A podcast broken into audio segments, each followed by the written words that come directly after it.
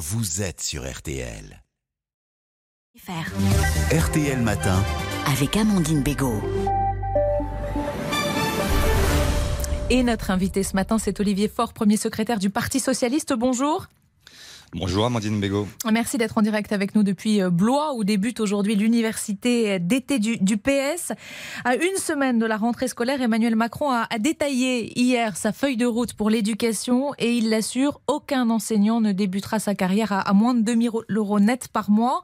La mesure sera appliquée euh, dans un an, hein, à la rentrée 2023. Ça représente quand même par exemple 20% de plus pour un titulaire débutant. C'est une sacrée euh, revalorisation, non?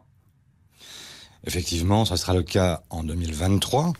Et euh, j'ai entendu un président de la République nous expliquer qu'il voyait une situation scolaire avec des élèves malheureux, des parents anxieux, des professeurs désabusés. Et moi, j'avais envie, en l'écoutant, de lui demander qui avait été président de la République pendant cinq ans.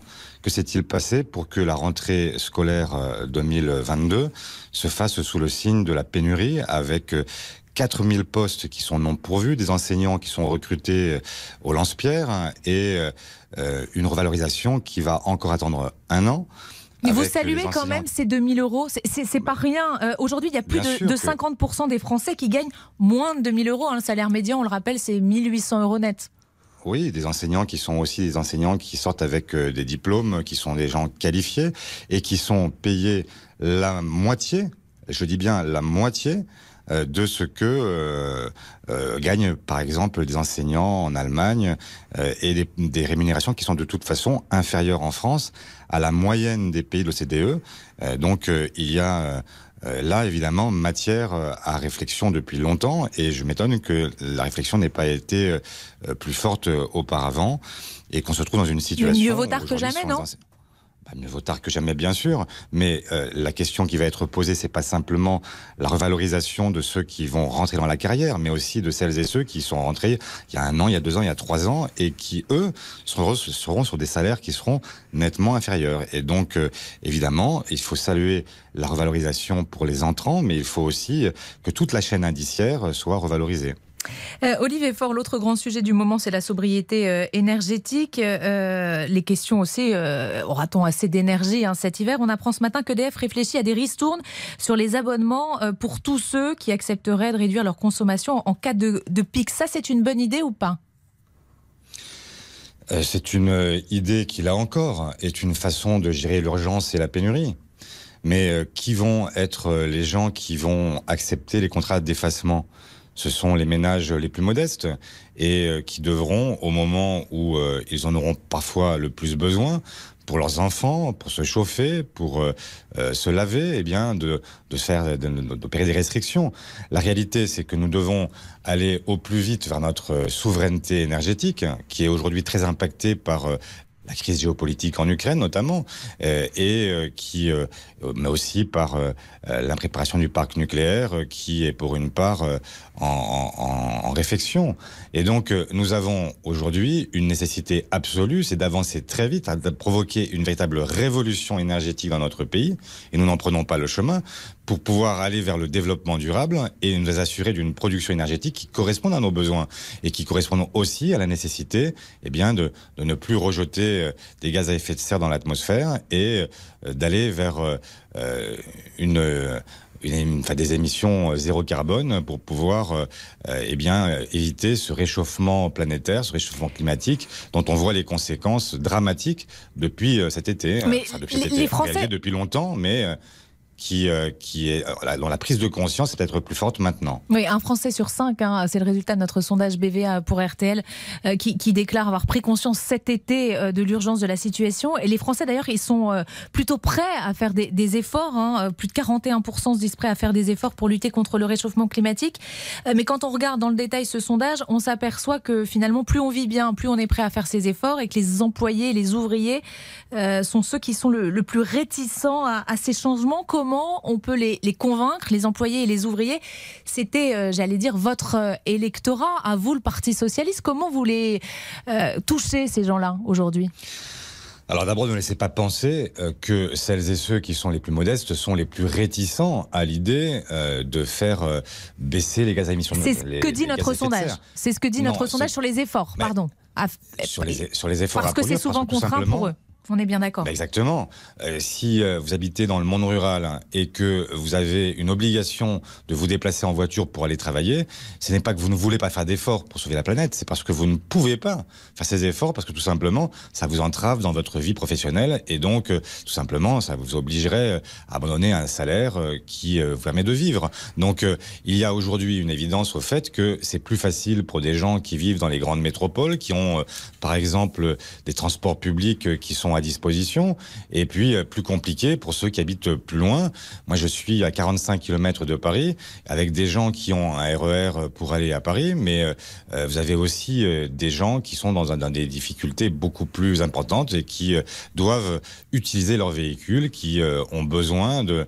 voilà, et qui sont déjà d'une certaine façon à l'os, parce que faire des économies d'énergie pour des gens qui consomment beaucoup, bah, c'est une possibilité parce que c'est le superflu qui est visé.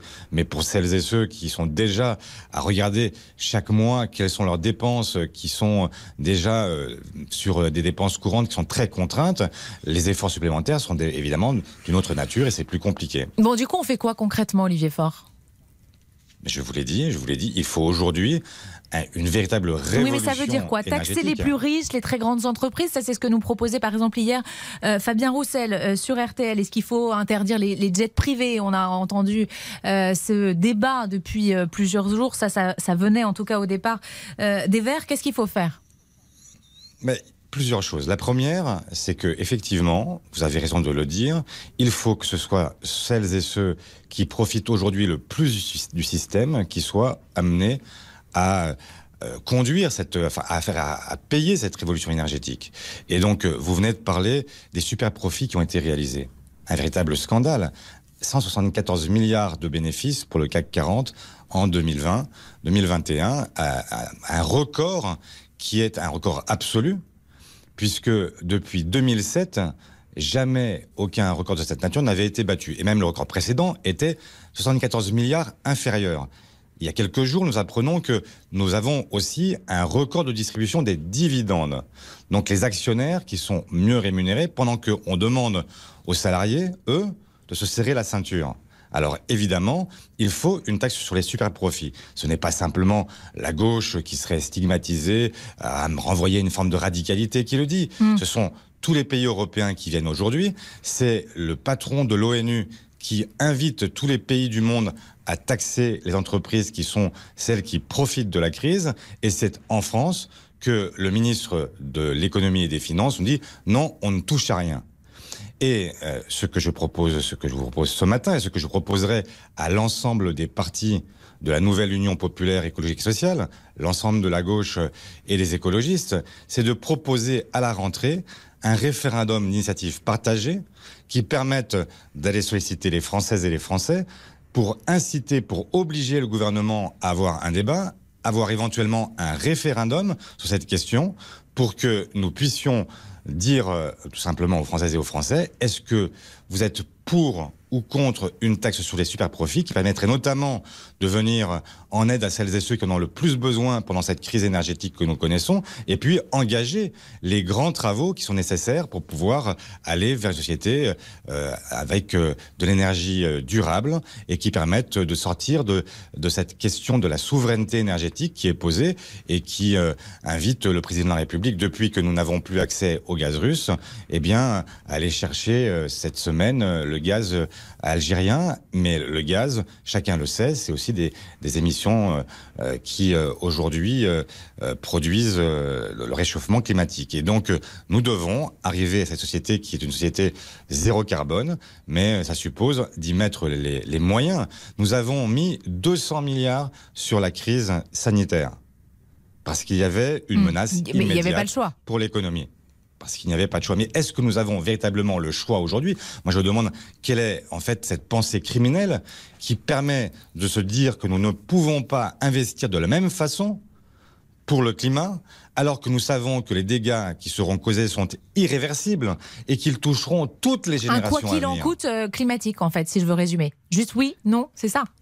Oui, que vous demandez. effectivement, il y a aujourd'hui nécessité d'aller très vite, très loin, et de faire en sorte que ce soit d'abord ceux qui le peuvent qui payent cette révolution énergétique.